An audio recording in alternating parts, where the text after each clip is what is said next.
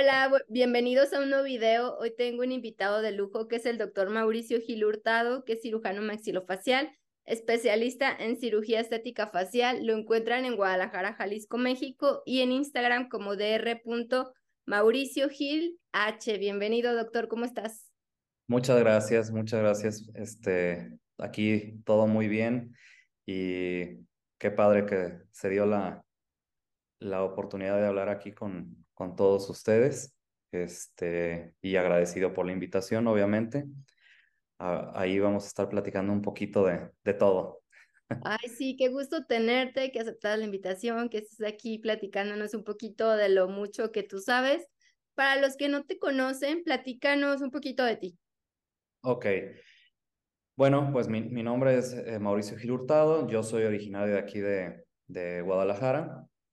Eh, aquí estudié la licenciatura en la Universidad Autónoma de Guadalajara. Eh, posteriormente hice la especialidad en la UNAM, eh, particularmente en su extensión a través de la ENES León. Mm. Ahí estuve durante toda mi residencia. Es un programa relativamente nuevo. A mí me tocó ser la cuarta generación que ya tenía su, su sede, digamos, en, en León. Sin embargo, fui la última generación que todavía era el proceso de admisión totalmente en CEU, allá en la Ciudad de México. Ya ahorita, por ejemplo, para estas generaciones que, que están buscando ingresar a la especialidad, ya es el ingreso directo en León. Así es, ya es todo el proceso del propedéutico, examen, todo, todo, todo directamente ahí en, en León.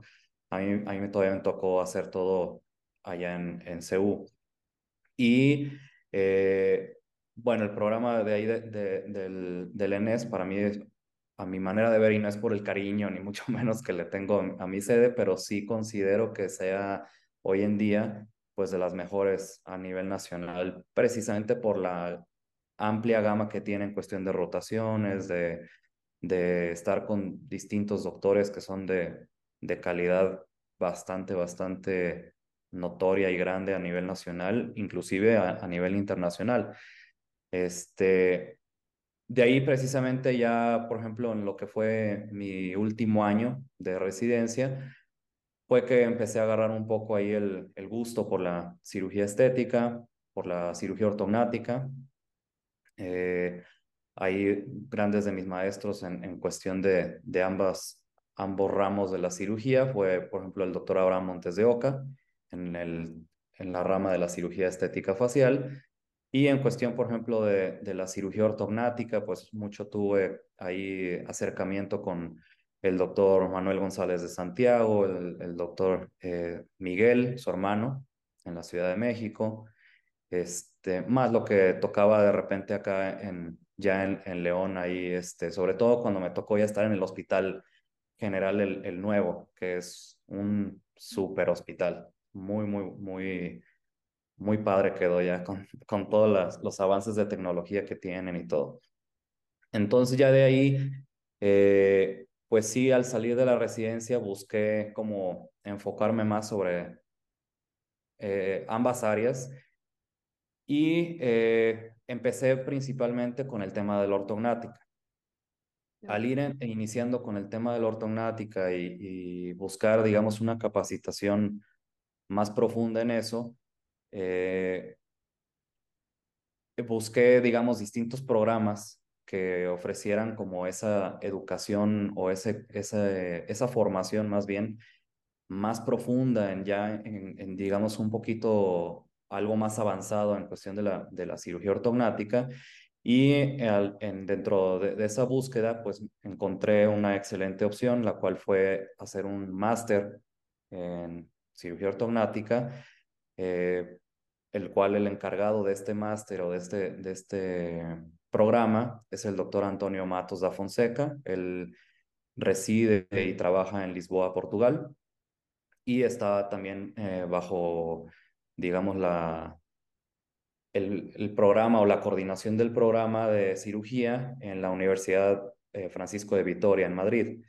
Entonces, eh, pues apliqué, me metí a ese programa, sin embargo, pues ahí cae pandemia, ¿no? Entonces, El programa originalmente estaba destinado a que fuera, digamos, como la parte teórica en línea y hacer, eh, digamos, un par de, de visitas al año en, en Lisboa, ahí en, en, su clínica, en el hospital donde él, él opera. Pero pues por tema de, de pandemia, esa parte práctica se tuvo que posponer hasta que se pudo realizar el año pasado, de hecho apenas. Súper bien. Entonces, originalmente el programa del máster de cirugía ortognática tenía una, dura, una, duración de un año, sin embargo, por lo mismo del, de la pandemia, se extendió a ser un programa de dos años, lo cual pues es lo que creo que muchos acordamos que la pandemia nos trajo tanto cosas negativas, pero también de repente oportunidades, ¿no? Y en este caso, pues fue, no fue la excepción, ¿no? Brindó la oportunidad de que fuera un programa todavía más extenso y que ya cuando por fin pude ir a, hacer la parte práctica en Lisboa, pues sí fue una, digamos, un periodo más largo, y, pero a la vez con mucha cirugía intensiva, ¿no? O sea, fue, fue prácticamente cirugía todos los días durante casi un mes eh, que estuve ahí con, con el doctor en, en, Lisboa. Entonces, se dio la oportunidad de de, de verdad adentrarme mucho en, en, el protocolo que él maneja, que hoy en día pues es con todos lo, los avances de tecnología en cirugía virtual, en planeación virtual, todo lo que, lo que esto conlleva, y manejo de casos bastante desde lo sencillo hasta cosas muy, muy avanzadas, ¿no? Entonces fue, fue bastante benéfico en esa parte.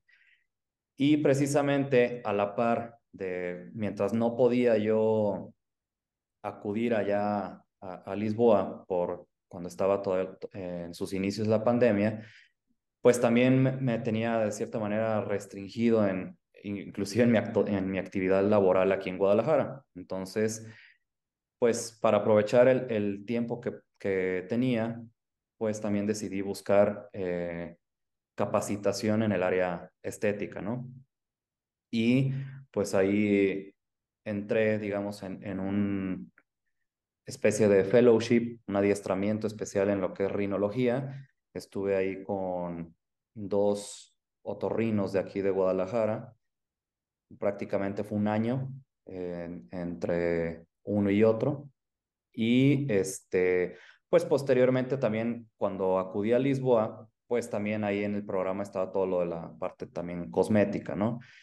Entonces, este, pues sí, prácticamente fue un año también un poco de, de mucha cirugía, estar ahí eh, viendo distintas técnicas en la parte de, cirugía estética.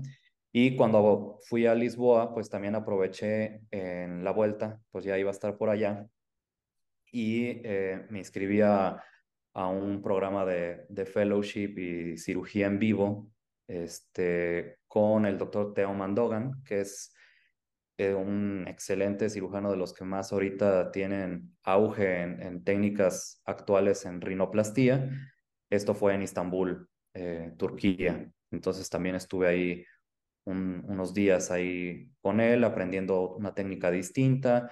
Eh, también tratarla de adecuar un poco a las complejidades que se llevan en la rinoplastía del paciente latino, porque pues, no es lo mismo el europeo al, latino, ahí viene gran parte de la complejidad, inclusive hasta él mismo lo mencionaba, que las narices más difíciles que él ha tocado eh, operar o, o, o, tener ahí este, que analizar un caso, precisamente fue en México, en Brasil y en Ecuador.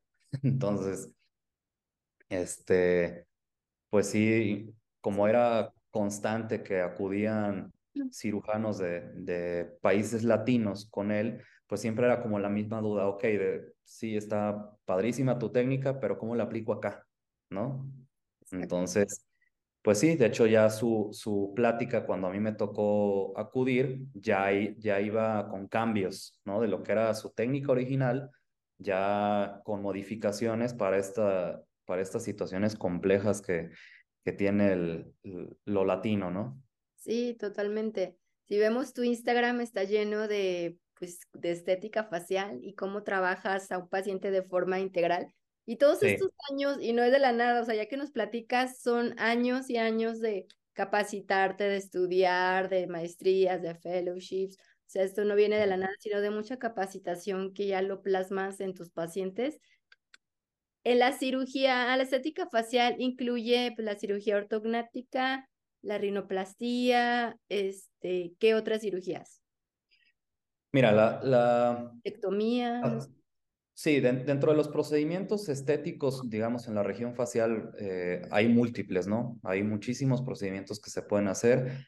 Quizás los más frecuentes, pues sí sea la, la rinoplastía, eh, la mentoplastía, que por ejemplo la mentoplastía, al igual que la cirugía ortognática en, en general, pues sí, claro, por supuesto, tiene un, un enfoque estético bastante notorio. De hecho, pues siempre lo que más se va a notar, digamos, para el ojo común es el cambio estético que les brinda este tipo de cirugías. Sin embargo, tanto la parte de la mentoplastía como la, la ortognática, pues tienen un trasfondo funcional 100%, ¿no?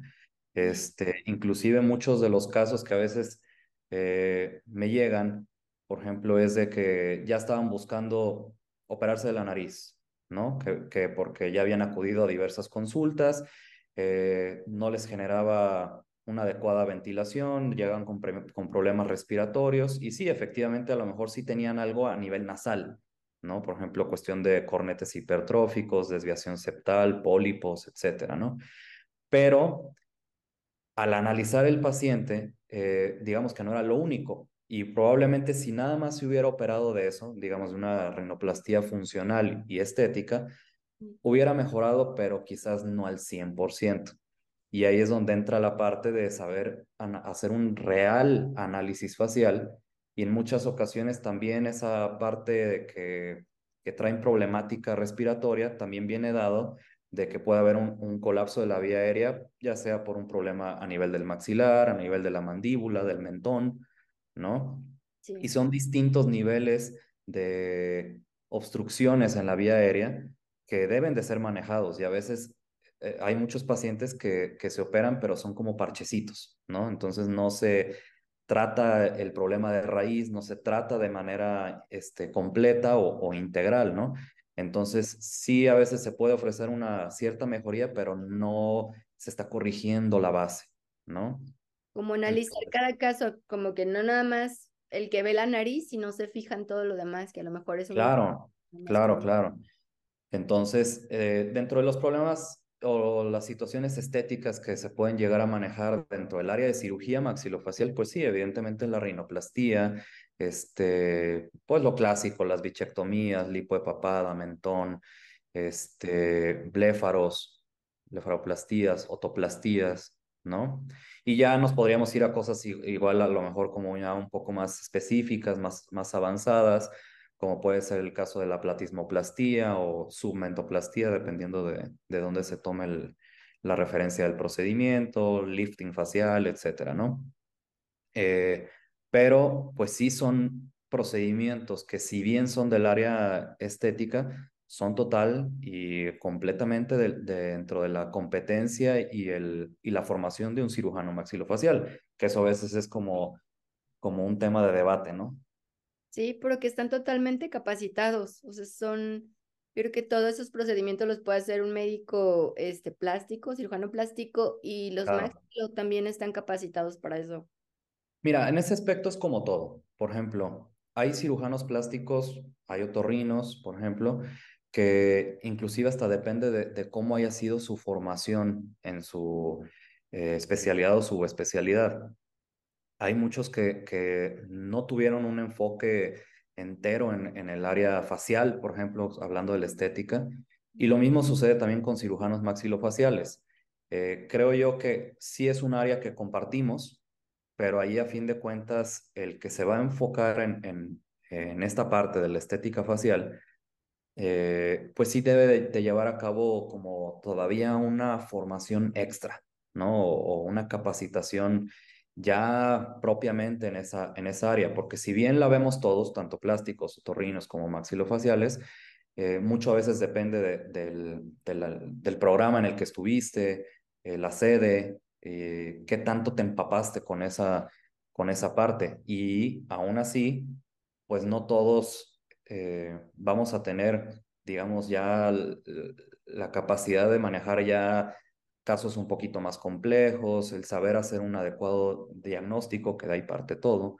Entonces, sí, yo creo que independientemente de, la especialidad o su especialidad, sí debe de haber como una capacitación extra en ese sentido, porque pues sí, ahí es donde ya te, te adentras un poquito en, el, en las consideraciones estéticas que son de, de suma importancia, porque estamos hablando de la cara, ¿no? Sí, totalmente. Y también hay maxilos que dicen, yo no hago esto, pero me enfoco a esto. Como que Exacto, qué áreas dedicarse.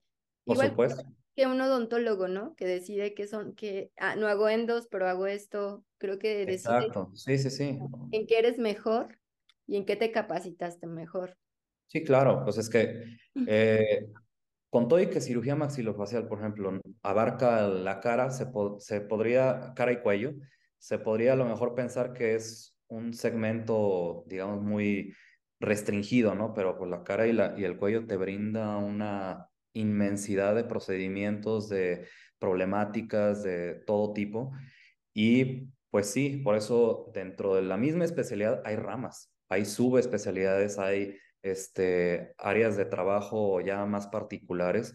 Por ejemplo, yo en, en mi caso personal, yo te puedo decir, sí, en la residencia, pues uno vio que cirugía este, de articulación, que implantes, que esto y el otro, pero no, ya conforme va uno haciendo su, su práctica, ¿no? Es difícil que, que le entres a todo y, y, en todo seas buenísimo y en todo, este, la verdad no.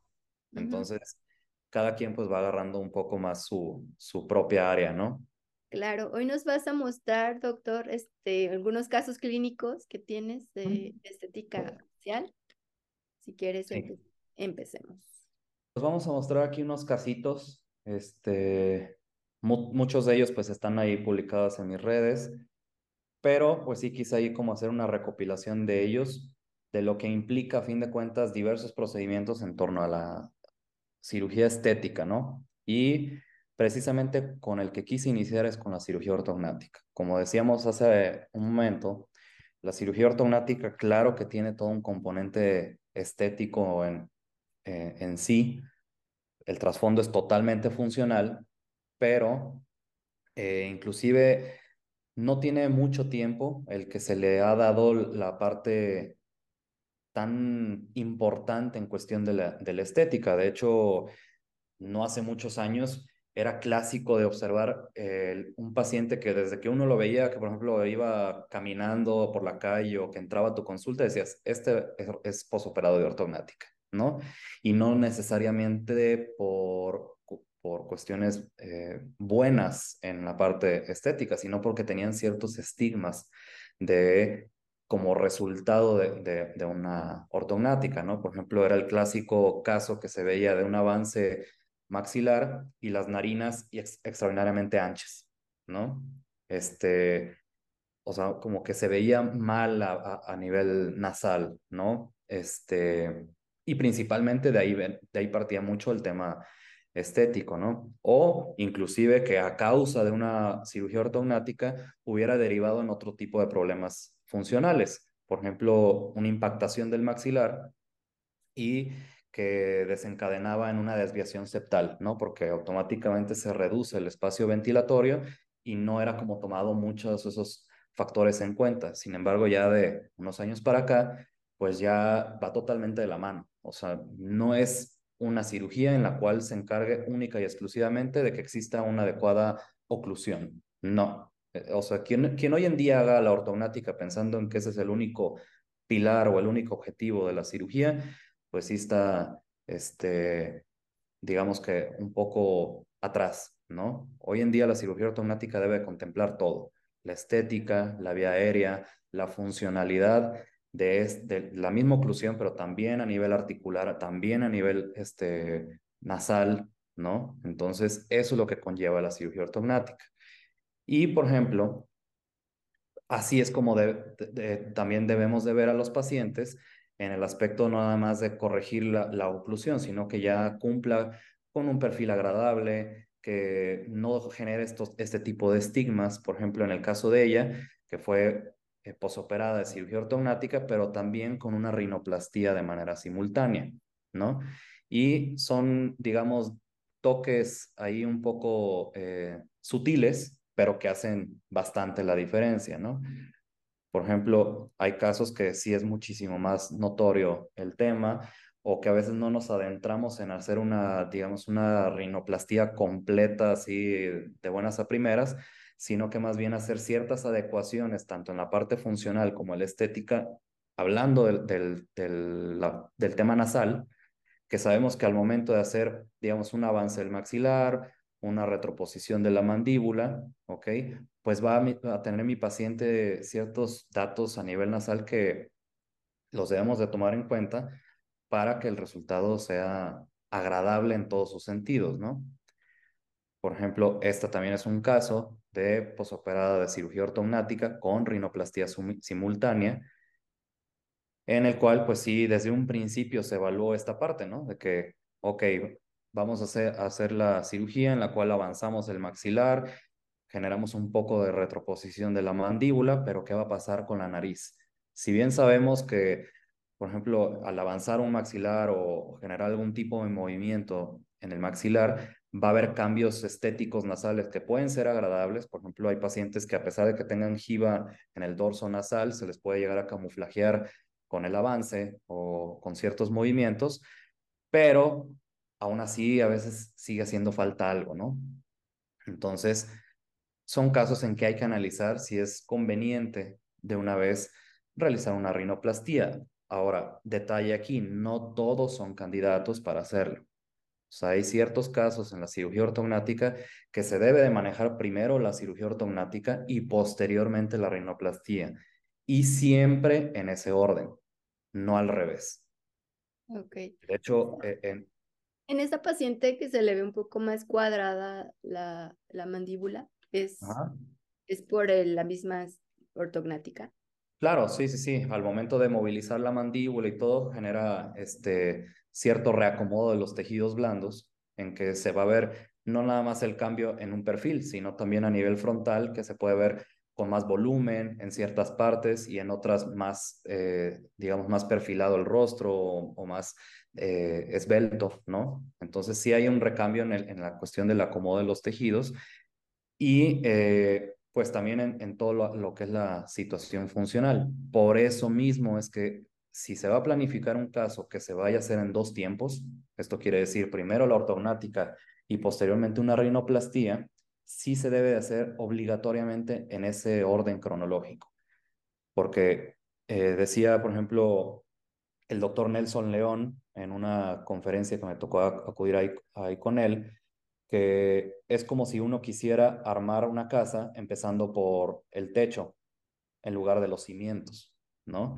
Entonces, si tú generas primero una rinoplastía y posteriormente eh, una ortognática, pues va a haber cambios funcionales y estéticos que pueden perjudicar eh, lo que se hizo en un primer tiempo, ¿no? Si bien hoy en día hay adecuaciones a la técnica en la ortognática para tratar de afectar lo menos posible eh, el acomodo de cómo está la nariz, tanto en la parte funcional como estética, a fin de cuentas sí va a haber cambios. Entonces, siempre por eso es la indicación de si se va a optar por hacerlo en dos tiempos, que sea de esa manera. Primero la ortognática y posteriormente la rinoplastía. Por ejemplo, este es un caso que sí se decidió hacer de manera simultánea. ¿Por qué? Porque digamos que todo se planificó de, de esa manera en que no, no iba a haber, digamos, una circunstancia que nos fuera a dificultar más la rinoplastía. También mucho depende, y en eso ha entrado el que hoy en día se pueda hacer de manera simultánea una ortognática con rino, eh, los cambios que ha habido en las técnicas de la ortognática. Eso es lo que hoy en día más permite que se pueda hacer de manera simultánea. Eh, lo, que, lo que conlleva, por ejemplo, lo que es hoy en día la cirugía de mínima invasión. Si se hiciera la ortognática como se hacía hace unos años, en que realmente pues sí era más traumática, eh, mayor edema, más inflamación, no nos permitiría hacer esto porque ya pues las estructuras están cambiadas, ya no tenemos unos adecuados parámetros o puntos de referencia facial para poder hacer las dos partes en una sola intervención, ¿no? Pero las, precisamente las técnicas de mínima invasión nos permiten hacerlo hoy en día. Y repito, aquí sí hay que seleccionar esos casos. Hay algunos casos que por muy cuidadosos que seamos en la técnica, que se va a manejar de tal o cual manera, eh, no lo permite su, mismo, su misma estructura facial, la complejidad misma del caso, por ejemplo, una simetría facial que es bastante considerable, no sería prudente hacer la ortognática con la rino de manera simultánea, porque va a haber un cambio muy significativo en el acomodo de los tejidos duros y blandos. Entonces, este, sí, no sería, digamos, como la mejor indicación en, en casos así, ¿no? Aquí, por ejemplo, quise mostrar este caso. Esta es una paciente posoperada de cirugía ortognática en la cual se hizo un avance del maxilar, avance de la mandíbula y avance del mentón, pero todo en un avance con descenso.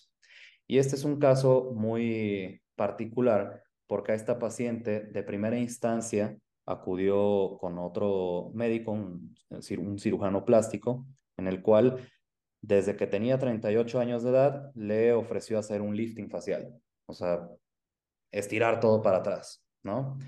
por estas condiciones que se le alcanzan a observar. El hecho de que se veía muy notorios los famosos Joes, que es, digamos, el descenso y, el acúmulo graso aquí más la flacidez de, de los tejidos blandos y arrugas o líneas de expresión que ya eran muy notorias en ella desde, digamos, no correspondientes con su edad cronológica, ¿no? Entonces, por obras del destino, lo que sea, no aceptó ese tratamiento y posteriormente, pues ya al, acudir con nosotros, pues vimos que no es un caso para estirar, sino más bien dar volumen, dar proyección, ¿no? Porque el, el, tema con ella no es que se vea así porque había mucha flacidez de los tejidos que uno tuviera que, estirar o jalar hacia atrás, como dirían, ¿no? Sino más bien eh, es por un tema de que su tercio inferior facial es más corto con respecto al tercio medio, al tercio superior, y en el tercio medio no tiene una adecuada proyección. Si, si se fijan, no tiene un adecuado volumen, una adecuada proyección. Y como decíamos anteriormente, ella ya se le había hecho una rinoplastía con otro cirujano, entonces camuflajea. Por eso es la importancia de hacerlo siempre en el orden que se deben de hacer las cosas. Y esta fotografía es su resultado de ella a dos días de su cirugía. Entonces, aquí pues sí, evidentemente está inflamadita, inclusive podemos ver moretito y todo, pero para dos días pues no es nada a como está, a como normalmente se esperaría para una cirugía de, de esta índole. Y es lo que precisamente comentábamos que ofrece hoy en día la, la mínima invasión, ¿no? Y parece que le hiciste facelift. Exacto, eh, a fin de cuentas da ese efecto que por ejemplo es un término que hoy en día ha acuñado este, o ha hecho un poco popular el doctor Federico Hernández Alfaro, que es el face push, en lugar de facelift, mm. estirar la piel, pero mediante proyección y volumen, no traccionando y cortando un excedente de, de piel, ¿no? Claro, quedó. por ejemplo, este es ella ya a tres semanas de cirugía. O sea, ya existe un cambio bastante significativo en que precisamente sí da el efecto como si se hubiera hecho un, un facelift, ¿no? Un rejuvenecimiento facial completo, pero porque se supo identificar cuál era el origen del problema. Entonces... le hiciste ortognática y rinoplastía nada más. La rino yo no se la hice, ella ya se la había hecho con otro cirujano eh, tiempo atrás. Yo le hice la ortognática con mentoplastía y todo en avance y descenso para dar inclusive mayor altura facial, que era el problema principal que ella tenía, que su cara es corta. Entonces, al hacerlo con avance y descenso, das más altura y se, digamos que se estiran más los tejidos para dar como esta, este efecto, ¿no? Quedó padrísimo ese caso. Sí, mira, ahí está el, tal cual el efecto como de, de lifting facial, pero es por proyección, no por tracción. ¿no? Mira, ahí está vista frontal, vista de tres cuartos.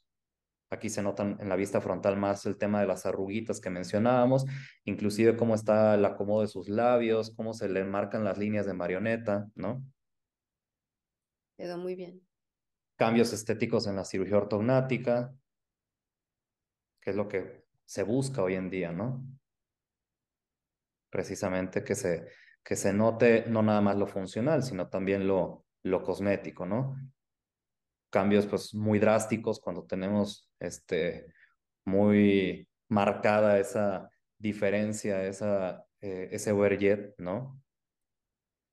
Asimetrías faciales, por ejemplo, en el caso de él, se hubiera buscado precisamente hacer también una rino, pero como era un caso de asimetría facial, con, se, hizo únicamente la cirugía ortognática y a pesar de que no se hizo una rinoplastía como tal, pues sí se hicieron ciertas adecuaciones a nivel nasal para dar un poco más de cosmética, pero también sobre todo funcionalidad. Y aún así, pues se ve, digamos, agradable. Ya sería cuestión del paciente si él quisiera eh, más adelante hacer una, una rinoplastía ya como tal, ¿no? Ya este, más íntegra, ¿no? Pero a pesar de que no se hizo de esa manera, pues sí tienes cambios estéticos que pareciera que, que la tuvo, ¿no? Ya entrando propiamente en lo que es la rinoplastía, pues sí, efectivamente siempre tenemos que analizar eh, cuestiones que a veces es lo que nos diferencia un poquito con otras especialidades, que es como el análisis facial completo, ¿no? Ahora sí como en cuestión de, de angulaciones, de volúmenes, de proyección, etcétera, y el, es el análisis completo, ¿no? Lo que también nos puede dar un, un resultado más adecuado, eh, más eh, íntegro, más completo, ¿no? Ya estos casos, por ejemplo, son de meramente una rinoplastía sin ningún otro tipo de, de procedimiento, en este caso una nariz bulosa, con piel un, tanto gruesa, que precisamente lo que buscaba este paciente era como afinarla y dar eh, soporte y proyección en la punta de la nariz. Aquí en este tema en particular, por ejemplo, lo que es nuestro coco de todos los días es el, los pacientes que ya llegan, que se han puesto rellenos en la nariz, ácido hialurónico, eh, metacrilatos, de todo tipo de rellenos, si es lo que están pensando en hacerse, no lo hagan. ¿Por qué? Porque el 95% de los pacientes que se hacen rinomodelación, que es este tipo de, de semicorrecciones a nivel nasal a base de rellenos, y digo semicorrecciones porque en sí no corrige nada, es un camuflaje a fin de cuentas. Eh, ese 95% eventualmente termina operándose. Y sí genera una diferencia muy significativa cuando ya llegan, ahora sí, a hacerse una cirugía, ¿no? Porque se vende muchas veces la idea de que el ácido hialurónico, por ejemplo, en la nariz, de que no pasa nada, al cabo se te va a reabsorber todo, y no es cierto. O sea, sí se reabsorbe, pero no en su totalidad. Entonces, ese remanente que queda genera mayor engrosamiento de la piel, más peso en la punta y puede generar también fibrosis. Entonces, cuando por fin deciden operarse los pacientes, ya es una cirugía más compleja. Inclusive hay muchos cirujanos que un paciente que ya se ha hecho eh, rinomodelación ya se considera como una rinoplastía secundaria, o sea, porque ya fue manipulada la nariz, ¿no? Por ejemplo, esta paciente, aquí ella ya se había puesto rellenos para tratar de simular esta jiba en el dorso, entonces le terminó generando más caída de la punta, una piel más gruesa. Entonces, a fin de cuentas, cuando entramos a hacer la rinoplastía, pues sí se va a tener que buscar esos remanentes de, esos, de ese tipo de rellenos. También mucho depende de qué tipo de relleno se haya colocado. No todos, este, ni son tan malos ni son tan buenos, pero a fin de cuentas todos afectan en, cierta medida, ¿no? Igual este pacientito, él también ya había visto alguna alternativa de, de algún rellenito para levantar la punta, le habían ofrecido inyección con metacrilato para elevar la punta. Y aquí también el tema a veces de la parte negativa de, los rellenos es que la nariz es sumamente vascular, es muy irrigada, entonces en, hay múltiples casos eh, publicados y reportados de necrosis a nivel de la punta nasal particularmente, porque algunos de los rellenos llegan a obliterar alguna de las arterias principales o inclusive a veces no, no de las principales también, y entonces generan sitios de necrosis. Entonces ya el atender a un paciente que ya ha sufrido algo por el estilo, ya ni siquiera estamos hablando de temas de, ay, bueno, que quede estético, ya es ver con qué se reconstruye, ya estamos en otra liga totalmente diferente, ¿no? En el caso de él, pues hizo una rinoplastía más un mentoncito, ¿no? Se ve muy natural. Exacto, sí. Eso es un tema que a mí me gusta mucho siempre compartirle a los pacientes, que se busca que evidentemente existe una gran mejoría cosmética, pero sobre todo que sea natural, ¿no? Eh, decía precisamente este maestro de Turquía que una nariz bonita no, no busca llamar la atención, sino que es una nariz que eh, nosotros la podemos ver y si no sabemos que el paciente se operó, que, que el objetivo sea que si alguien eh, le gustó su nariz, diga, oye, qué nariz tan bonita tienes, en lugar de, oye, ¿quién te la operó? Te la operaron, ajá, exacto, que se exacto, Exacto, entonces que se vea como una nariz natural, que obviamente este, va acorde a la cara, ese es un aspecto también fundamental que siempre le comentamos a los pacientes.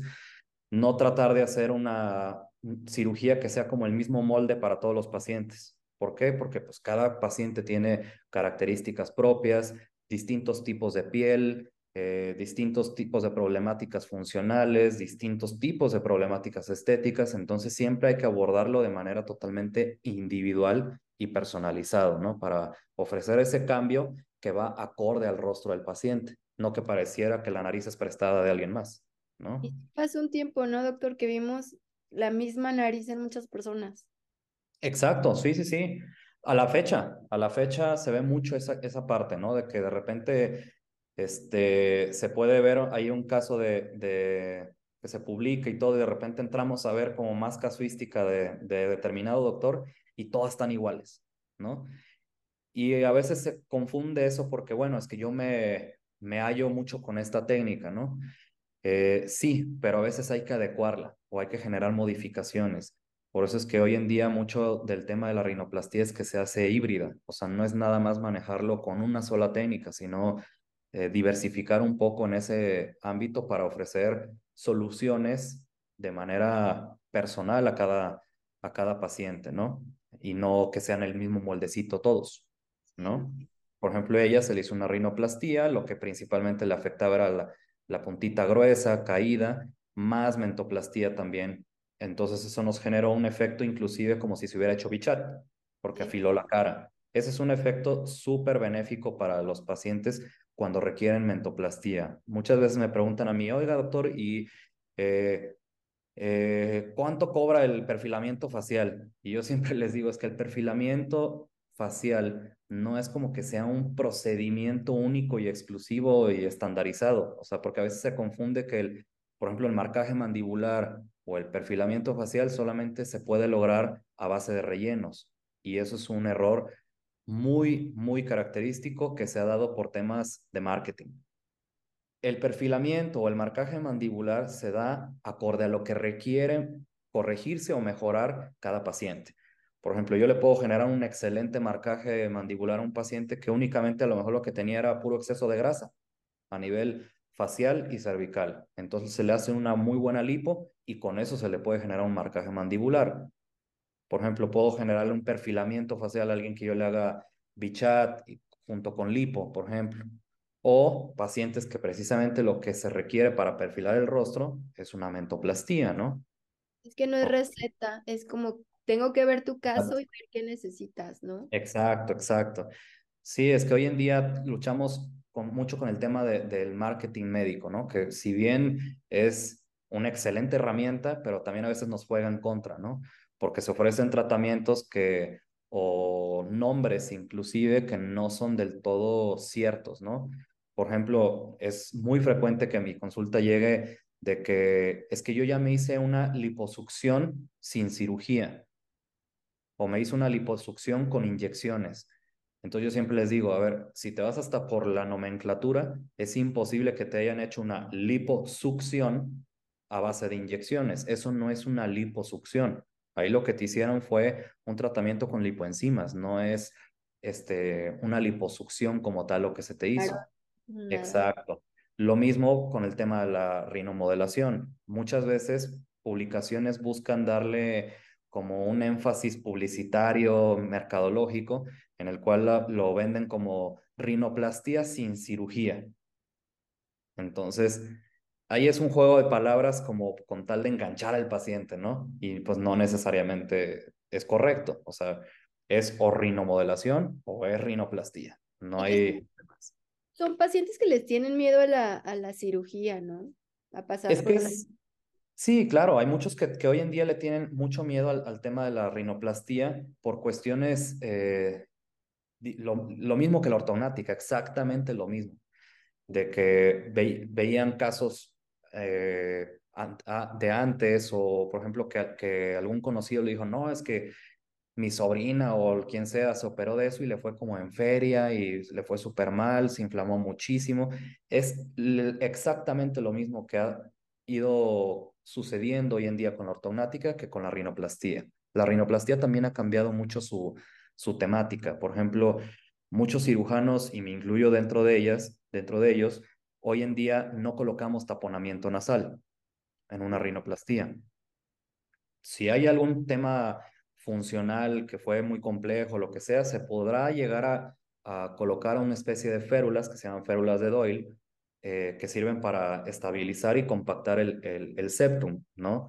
Pero no un taponamiento como tal, que se ponían las cintas umbilicales hasta arriba y que el paciente sentía que se le iba el cerebro cuando se las quitaba, ¿no? Muchas veces el paciente le tenía más miedo a esa parte posoperatoria que ni a la cirugía como tal, ¿no? Y la gran mayoría de las rinoplastías que, que hoy en día yo hago y yo sé que también muchos cirujanos no se coloca taponamiento nasal.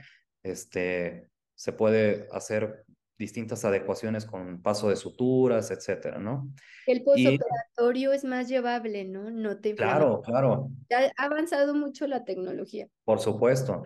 Hoy en día también está muy de moda y digo, precisamente nosotros en el área maxilofacial ya tenemos mucho tiempo utilizando esta herramienta que hoy en día se ha popularizado que le enfocan en lo que se llama la rinoplastía ultrasónica, ¿no? La rinoplastía ultrasónica conlleva aquella que para, por ejemplo, para hacer osteotomías y todo se realiza mediante un piezotomo, un piezoeléctrico, ¿no? Y nosotros, por ejemplo, el piezoeléctrico lo tenemos utilizando ya desde hace bastantes años precisamente para la cirugía ortognática, mentón, etcétera, ¿no? Y pues también se le ha dado ya su uso en, en cuestión de, de rinoplastía. Todo esto se suma a las herramientas que uno puede tener para el tema de la mínima invasión. Por ejemplo, yo a un paciente que opere de rino, yo le digo que prácticamente su recuperación es cuatro o cinco días. O sea, en cinco días va a notar que la inflamación ha, bajado muchísimo, no es un tema incapacitante como tal, o sea, casi, casi si, si en su trabajo no le dicen nada porque vaya a traer un vendaje nasal, puede ir a, puede ir a trabajar, al cuarto, quinto día ya puede ir a trabajar sin problemas, obviamente también dependiendo en qué labore, ¿no? Sí, y son cirugías que no dejan cicatrices. Sí, no, inclusive cuando se haga abierta, por ejemplo, en este caso, o como uno que mostré anteriormente, este caso es un paciente con secuelas del labio y paladar hendido, aquí se ve la, la cicatriz de la nasocailoplastia y ya tenía una rino previa, perdón, este, operada por otro cirujano, en el cual pues se hace abierta, pero no necesariamente significa que por hacerla abierta va a quedar una cicatriz fea o se va a ver antiestético, no, inclusive la rinoplastia abierta se hace de manera muy cosmética que muchos de los pacientes al término de su primer mes, ya, ya del, primer mes, perdón, ya ni siquiera se les nota la cicatriz. Obviamente se hace la cirugía de manera pensando en eso, más los cuidados posteriores, ¿no? Aquí, por ejemplo, es un otro pacientito del labio paladar hendido, en el cual se hizo su rino y además este, una lipotransferencia, ¿no? Para ahí ayudar a a generar volumen en, sitios donde no, donde no lo había, ¿no? Y pues la, la, el uso de la grasa como relleno facial es extraordinario, ¿no? Es este, más durable en, en cierto sentido, de que, que, por ejemplo los rellenos convencionales como el ácido hialurónico u otros tipos, eh, y es de tu, de tu propio cuerpo, ¿no? Y la mayoría de los pacientes de labio paladar hendido más adelante van a requerir una rino. Muchos de ellos sí. La gran mayoría sí. Ya, como ya de adultos. Sí, por distintos factores, sea por la asimetría que, que existe a nivel de, la, de las narinas, sea porque no se, no se tiene un adecuado soporte de la nariz al tener una fisura, sea unilateral o bilateral, por la posición misma de la espina nasal anterior, por la hipoplasia del maxilar que genera una nariz con punta caída, por diversos factores, pero prácticamente todos eh, pueden llegar a requerir una rino, tanto estética como funcional, porque es clásica también la desviación septal en los pacientes con labio paladar hendidos. Va, va inherente al, a la entidad, ¿no? Al, a su anomalía. Okay. Muchas veces precisamente nos tocan narices que no son así facilitas o del todo bonitas, que son las narices con piel gruesa, inclusive secuelas de acné, ¿no? Que eso claro que dificulta mucho el, resultado y pues ahí lo que más se busca dar es un resultado que sea estable y duradero, ¿no? Que no se te vaya a colapsar precisamente la punta, ¿no? Pieles muy gruesas, que se busca afinarlas un poquito, ¿no? Lo mismo acá, piel gruesa con punta caída, jiba dorsal amplia, ¿no? Entonces, en estos casos, eso es lo principal que se busca, ¿no? Darle como más fineza, este, pero también que se genere esa proyección y ese soporte de la punta a largo plazo. Y también peleas con pacientes, me imagino que quieren pues narices muy chiquitas que no son funcionales ni para respirar. Como ah, claro, pues siempre hay, siempre hay un tema de, de, digamos, de alteración en el sentido de de lo que es la expectativa y realidad, ¿no? Siempre hay pacientes que, que su expectativa es demasiado alta o inclusive irreal para sus mismas condiciones, ¿no? O sea, es, por ejemplo, una, una paciente que llegara con la piel extraordinariamente gruesa, este, con secuelas de acné, piel muy maltratada, etcétera, y que quiera la nariz de Belinda, por ejemplo, ¿no? O sea, si es, es un tema ahí un poco de, de híjole, eh, pues sí, pero tenemos que trabajarlo con lo que hay, ¿no? Entonces, este, sí, eso a veces es un tema que precisamente siempre se trata de tocar en la consulta inicial, en la cita de valoración, para mostrar qué es lo que se puede mejorar, qué es lo que se puede eh, corregir, cuál es el plan quirúrgico, para que desde ahí ya sepamos eh, qué es lo que tenemos como, como parámetros reales, ¿no? Muchas veces nos tocan ya narices que ya han sido operadas por otros cirujanos, ¿no? Este, que ya han sido manipuladas, lo que me comentábamos anteriormente, o inclusive que no hayan sido operadas, pero que ya fueron infiltradas, ¿no? Y eso ya nos genera este, ciertas condicionantes para el resultado, ¿no? Entonces, este, ahí pues también siempre hay que mantener las expectativas y las realidades desde un principio de, ¿sabes qué? Mira, ya tu nariz ya está modificada en su anatomía, ya tiene más grado de complejidad, entonces eh, ya tienes totalmente en dependencia cómo vaya a ser eh, tus factores de desinflamación, de la cicatrización, cómo se vaya a comportar tu cuerpo con el tema de la fibrosis, ¿no? Y eso es importante siempre comentarlo desde el principio. Otro de los procedimientos que hacemos muy frecuentemente es la autoplastía, ¿no? Eh, perdón, la mentoplastía.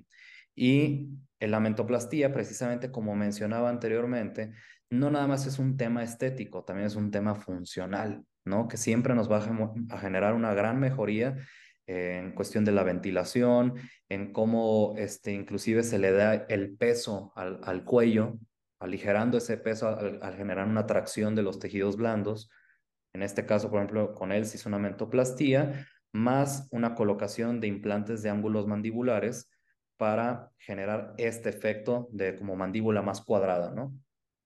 Eh, ahí en el caso de él fueron implantes de ángulo mandibular customizados, o sea, fueron hechos eh, específicamente para él. Que veo que hay muchos hombres que buscan eso, que hasta muerden, ponen a morder pelotitas. Ah, no, eso sí es unas cosas que salen de repente en redes sociales que se llama mewing. Sí, eso igual, para quien esté buscando eso, no lo hagan. Todos los que hacen eso, ahí sí me atrevo a decirlo y está de hecho hasta publicado en artículos, luego se los puedo compartir. El 100% de esos pacientes que hicieron esas técnicas de estar mordiendo para que se les marque los músculos maceteros y con eso generar hipertrofia, el 100% de esos pacientes va a terminar en problemas articulares o con problemas de dolor facial muscular. 100%.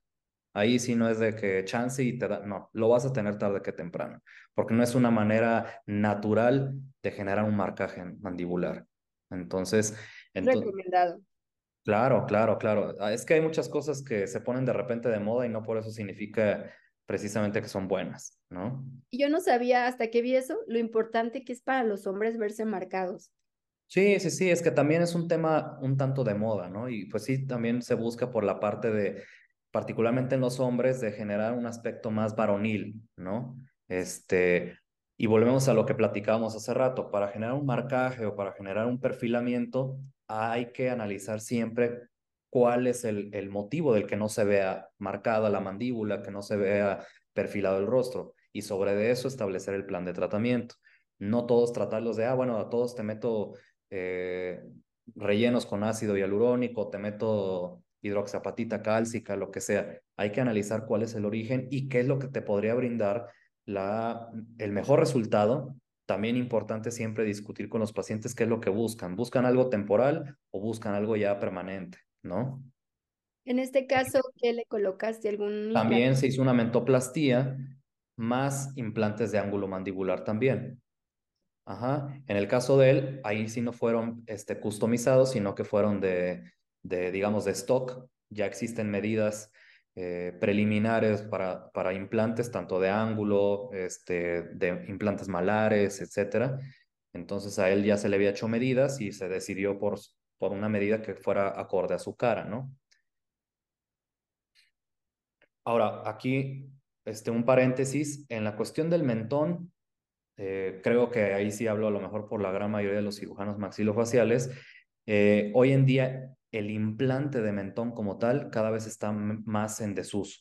¿Por qué? Por los resultados que te puede brindar a comparativa de una mentoplastía bajo un protocolo de mínima invasión. Igual, antes se, se popularizaba mucho el, el, implante de mentón porque te lo vendían como que no, mira, con el implante de mentón, este, vas a tener una recuperación muchísimo más rápida, no te vas a traumatizar tanto como si te haces una mentoplastía ósea, etcétera. Y hoy en día, pues ya no existe esa comparativa, porque ya son los mismos tiempos de recuperación, prácticamente los mismos cuidados, y una mentoplastía ósea sí te genera significativamente, pero muy significativamente, mejores resultados en todos los sentidos que un implante de mentón porque una mentoplastía te genera tracción de los tejidos, te define el cuello, te genera marcaje mandibular, no hay cicatriz porque todo se hace por dentro de boca. Entonces, sí son más las ventajas. Para los que nos están viendo y no, no saben, el ocio tienes que cortar y hacer un avance, ¿no? Del se hace un, sí, se hace un corte a nivel del mentón con una incisión prácticamente de lo que es este, de lateral a lateral. Es una incisión chiquita en la cual se aborda el área del mentón, se hace un corte con el dispositivo que mencionábamos anteriormente, el, el piezotomo, el cual es un corte a base de ultrasonido, por ende menos sangrado, menos inflamación. Ese mentón, que es tu propio mentón, se avanza y se fija en esa nueva posición. Ya habiendo hecho, obviamente, un previo análisis de qué tanto vas a avanzar con respecto al perfil del paciente. Pero es algo que es tu propio hueso, este, por, por eso mismo genera esa atracción de los tejidos, marcaje, eh, estiliza el cuello, etcétera. Y no es un... fijan con plaquitas y tornillos. ¿verdad? Así es, se fija con placa preconformada del mentón, o sea, ya hay placas que tienen hasta el mismo diseño del mentón. Por eso a veces hay pacientes que me preguntan, ¿y si me toco aquí y lo voy a sentir? No, no lo vas a sentir para nada. O sea, son mini placas que ya traen la forma del mentón. Entonces, eh, genera muy buena este, fijación, muy buena estabilidad. Y en cambio, un implante de mentón, eh, aquí también otro paréntesis, no digo que sean malos, porque también, por ejemplo, yo pongo de ángulos, pongo implantes malares, ¿no? El implante como tal no es malo. Lo malo a veces es la técnica bajo la cual se coloca, que muchos cirujanos que los ponen regularmente los implantes de mentón no los fijan. Entonces nada más hacen una incisión por aquí, por abajo del mentón, entran al área del mentón, generan como una especie de bolsillo, meten el implante y cierran. Entonces, ¿qué es lo que pasa ahí? El implante queda móvil. Y si nos vamos hasta cierto punto, hasta la lógica, solo con que nosotros hablemos, el músculo mentoniano ya tiene movilidad. Si tenemos un artefacto que está dentro de, de, nosotros, que no está fijo, todo el tiempo con, con el simple hecho que nosotros hablemos, ese, ese implante se está movilizando. Genera micro o macro movimientos que van a terminar generando reabsorción del hueso o inclusive que se desplace. Yo te puedo decir que prácticamente al año a mí me toca retirar entre 10 y 15 implantes de mentón. Entonces, precisamente por eso, porque no fueron fijados, entonces o se movilizaron o llegaron a reabsorber el hueso. Entonces, hay que quitar ese implante y entonces el paciente ahora está peor de como estaba, porque ya tiene, digamos, como esta microgenia más lo que tenía, lo que, lo que se le ocasionó por la reabsorción del, del hueso, ¿no? Entonces, por eso siempre hay que analizar qué se va a hacer. Por eso sí quise hacer este paréntesis, no es que sea el implante de mentón malo, sino que, que si lo vas a emplear, hay que conocer cuáles son las limitantes de un implante de mentón y sobre todo hacerlo con la técnica correcta.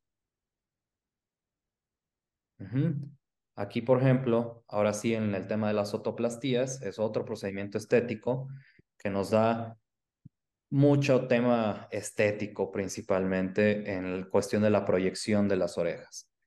Hay distintas técnicas para hacer una otoplastía.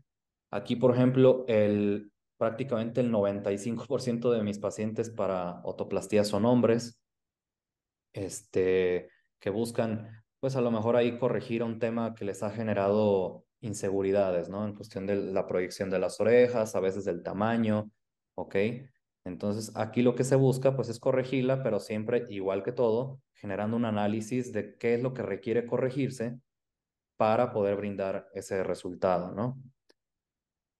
A veces orejas que son muy, muy largas, por ejemplo, podemos analizar qué es lo que hace verlas más largas, más grandes, ¿ok? En este caso, por ejemplo, que fue un tema del lóbulo, entonces ahí se hace una lóbuloplastía en el cual se hace una corrección para disminuir las proporciones del lóbulo. Esta es una cirugía que comúnmente hago en pacientes que se han hecho perforaciones con los expansores que ya les, les modifica y les altera totalmente la anatomía del lóbulo y lo deja pues muy grande y muy flácido. Entonces ahí a veces pues lo que se tiene que hacer es una corrección de este tipo para renovar o restablecer la anatomía que fue modificada por los, por los expansores, ¿no? ¿Tienes que ser mayor de edad para hacerte esta cirugía? No, las otoplastías se pueden hacer en, pacientitos inclusive desde prácticamente los cinco años de edad. Obviamente ahí lo que varía es eh, cómo se puede hacer.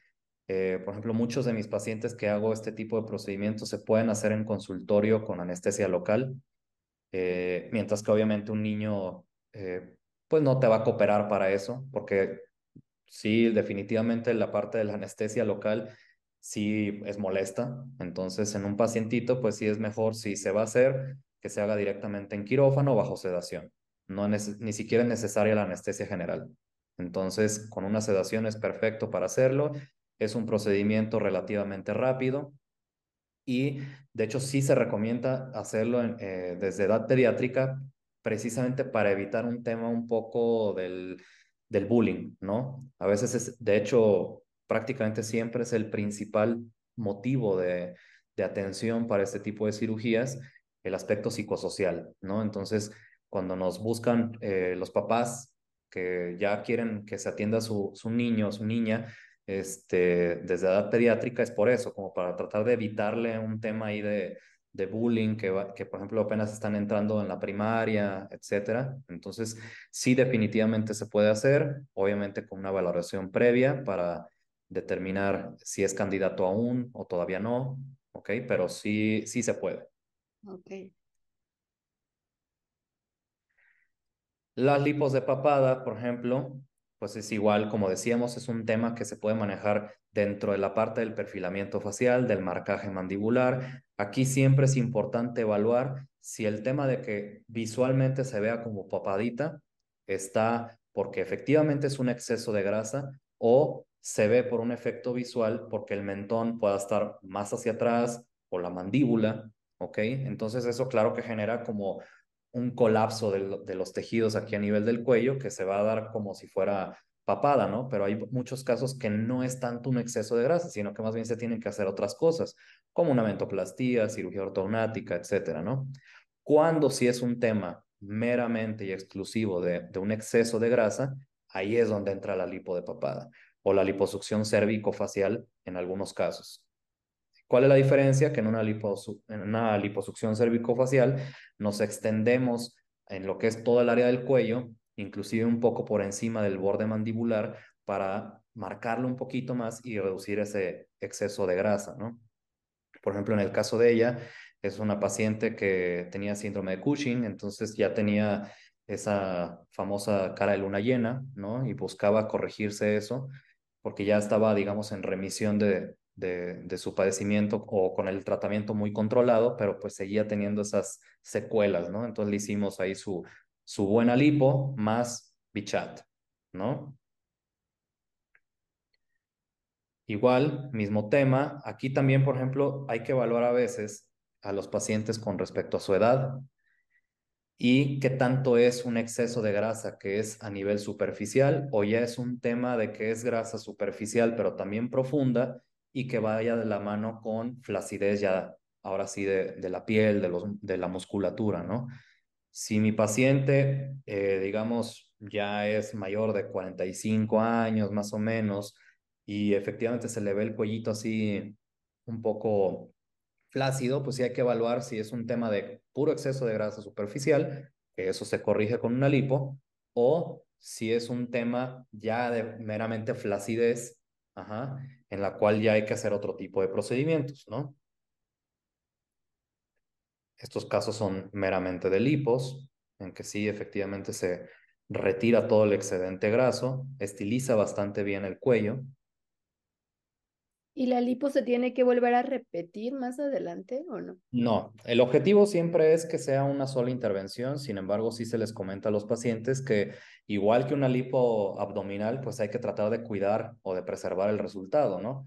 Porque a veces sí hay pacientes que pues se operan y es como, ah, bueno, ya me quitaron el excedente de grasa, pues entonces le vuelvo a, a, entrar duro a la, a la comida, ¿no? Y pues no, o sea, no es como tal que vuelve a salir exactamente la misma grasa, pero sí, si existe un aumento considerable de peso y sobre todo que haya sido en un periodo relativamente corto de tiempo, pues sí se va a alterar el, resultado, no, es tan, no va a estar tan, tan bueno como quedó en, un principio, ¿no? Ahí, por ejemplo, con las bichat, este, uno de los mitos que existe mucho es de que si entonces engordo me va a volver a salir. No, el compartimento graso de la bolsa de adiposa de bichat es un compartimento único que una vez retirado no vuelve a salir, ¿ok? También otro de los mitos que existe en torno a las bichat es que me dicen prácticamente todos los días es, si me quito la bichat, me han dicho que se me, que se me cae la cara, ¿no?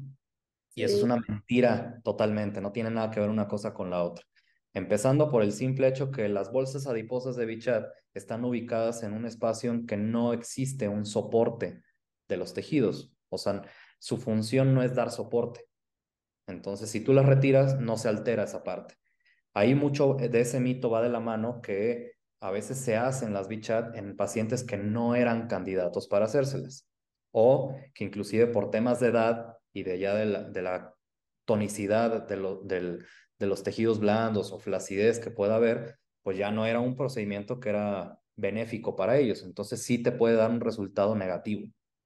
Y les da miedo andar como bulldogs o que se les caiga la cara o, o más bien que se esqueletonice la cara, o sea, que se vea como más esquelética la cara en pacientes que no eran candidatos para hacérselo. Entonces, ahí sí es un tema que hay que evaluar siempre si mi paciente es candidato o no para unas bichat. Pero en, en bichat sí hay edad límite, ¿no?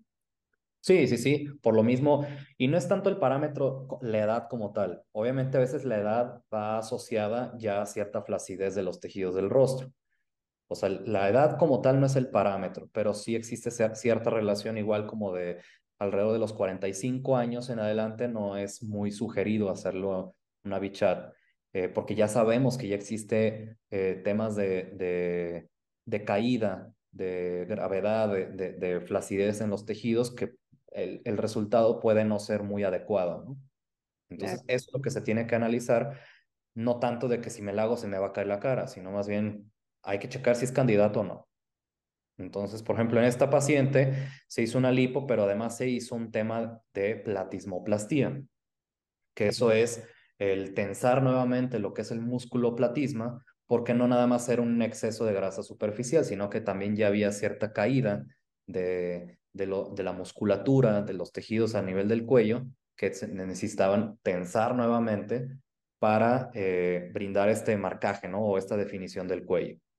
Entonces ahí a veces hay que hacer sí también la lipo, porque en el, en el caso de ella se hizo una lipo y después en la misma intervención una platismoplastía y también se retira la grasa que está profunda. Esto quiere decir la grasa que está por detrás del platisma, que a veces conforme se va abriendo el músculo y se hace como holgado, esta grasa profunda se hernia, ¿no? Entonces todavía da más ese aspecto como de, de, de papada, ¿no? Pues muchas gracias, doctor, por tu tiempo, por tus conocimientos, por traernos estos casos. Que te sigan en Instagram. También si están en Guadalajara, en alrededores de Guadalajara, en zona metropolitana, quieran hacerse una cirugía estética, quieran que los valores. Sí, pues, claro. Vamos a dejar el Instagram del doctor aquí abajito para que te contacten o también algún odontólogo que te quiera derivar algún paciente. Claro, por supuesto. En Guadalajara, pues agradezco mucho tu tiempo, tus conocimientos y venir un ratito aquí a Blog a platicar de la estética facial, que es muy importante, ¿no? Porque es nuestra, nuestra portada de presentación, nuestra... Claro, claro. Sí, no, un gusto para mí, este, aunque haya sido así un poquito acelerado, a veces este, son muchas cosas en, en poco tiempo, pero espero que pues haya sido de, de su agrado compartir un poquito de lo que hacemos día con día. Y claro, encantado este, si se quieren atender con, con nosotros, siempre las puertas totalmente abiertas, inclusive también para quienes quieran a lo mejor comentar un caso, este, asesoría, eh, derivar pacientes o, por ejemplo, para eh, médicos odontólogos que están en formación y quieran a lo mejor ahí empaparse un poquito de esta área, con todo el gusto del mundo. Y este, pues nada, ahí espero que les haya gustado un poquito de lo, de lo que hacemos. No, pues muchas gracias por venir, mostrar los casos, que él es un especialista pues súper top de estética facial, por eso lo invitamos aquí a Blog. Y eres bienvenido cuando quieras venir a platicar de algún tema o algún caso. No olviden seguirlo en Instagram, van a ver casos como estos que sube a diario de su, su, este, su práctica profesional diaria, la sube aquí en su Instagram para que lo sigan. Pues mil gracias, doctor. Te mando un abrazo. Gracias, conocerte pronto. Estamos en la misma ciudad, así que espero que. Sí, claro. Aquí nos estaremos viendo. coincidir en algún momento y hacer a lo mejor algún video en Por supuesto. Estaría genial. Claro, claro queda abierto. Sí, mil gracias por todo, por tu tiempo y tus conocimientos. Sígalo en Instagram, sigan también a Odontoblog en todas sus redes sociales y nos vemos en un próximo video. Gracias, doctor. Muchísimas gracias. Muchas gracias. Saludos.